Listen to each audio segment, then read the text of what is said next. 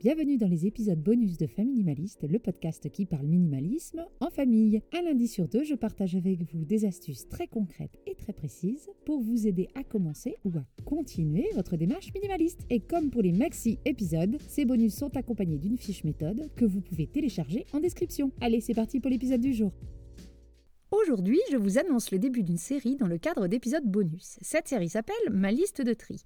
Que vous soyez nouveau dans le monde du minimalisme ou n'ayez pas encore fait votre grand tri, ou que vous soyez plus expérimenté et souhaitez juste un petit coup de pouce quand vous faites vos tri réguliers, j'ai décidé de faire une série d'épisodes pour vous aider à trier catégorie par catégorie, pièce par pièce. Et quoi de mieux que de commencer par les vêtements?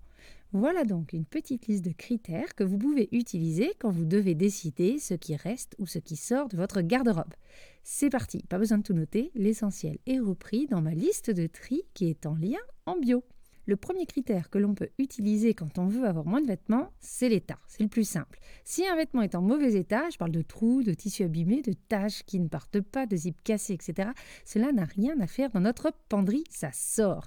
Et ne tombez pas dans le piège du c'est réparable. Si c'est réparable, faites-le tout de suite. On pose le tri, on sort la machine ou le fil et l'aiguille et on répare maintenant. Vous ne l'avez pas fait avant, vous ne le ferez pas plus tard. On mérite mieux que des vêtements en mauvais état.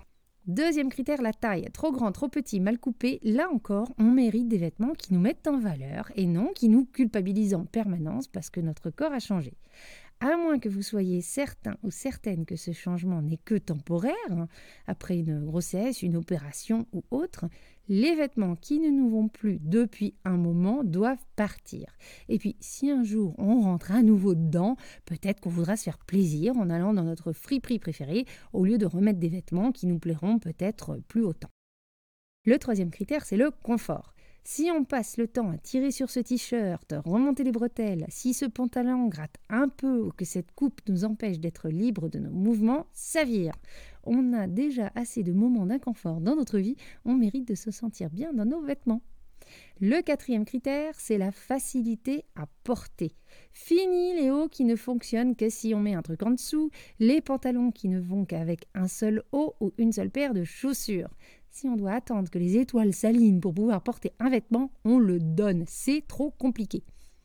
Cinquième critère, l'entretien. Si vous n'avez pas le temps ou simplement pas l'envie de les vêtements à la main ou séparément, ou si vous, n'avez pas le temps de passer au pressing ou de repasser les vêtements, privilégiez des matières qui sont faciles à entretenir, des vêtements qui peuvent se mélanger au lavage et qui ne demandent pas ou peu de repassage. Le sixième critère, c'est la fréquence d'utilisation. Si vous avez passé toute une saison sans mettre un vêtement plus de deux fois, il peut sortir de votre garde-robe. Il prend de la place pour rien.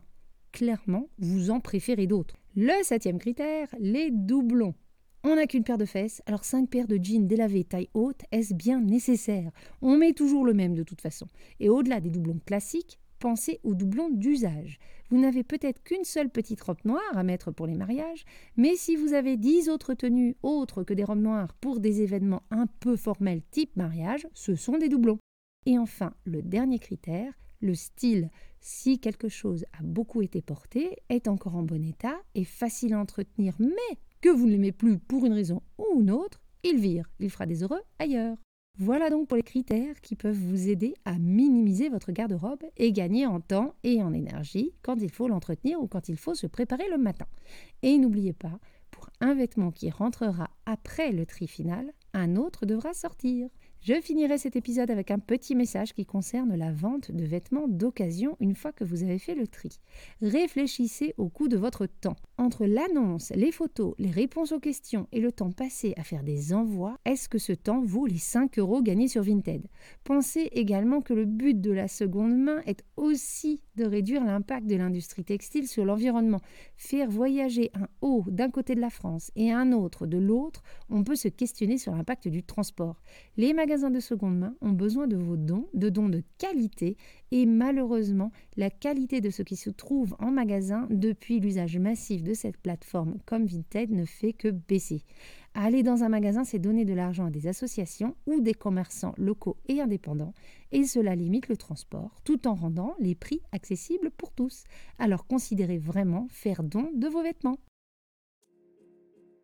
Et voilà pour l'épisode du jour. J'espère qu'il vous aura plu et qu'il vous sera utile. N'oubliez pas d'aller en description pour télécharger la fiche méthode. Je vous dis à jeudi 17h pour mes épisodes plus longs, en solo ou en duo. Je partage avec vous astuces, méthodes et réflexions pour vivre une vie concentrée sur l'essentiel et débarrasser du superflu. Si vous voulez me soutenir dans la création de ce podcast, vous pouvez me laisser un commentaire ou alors des cœurs et des étoiles sur vos plateformes d'écoute. Je vous dis à très bientôt et en attendant, n'oubliez pas, vivre avec moins, c'est vivre avec mieux.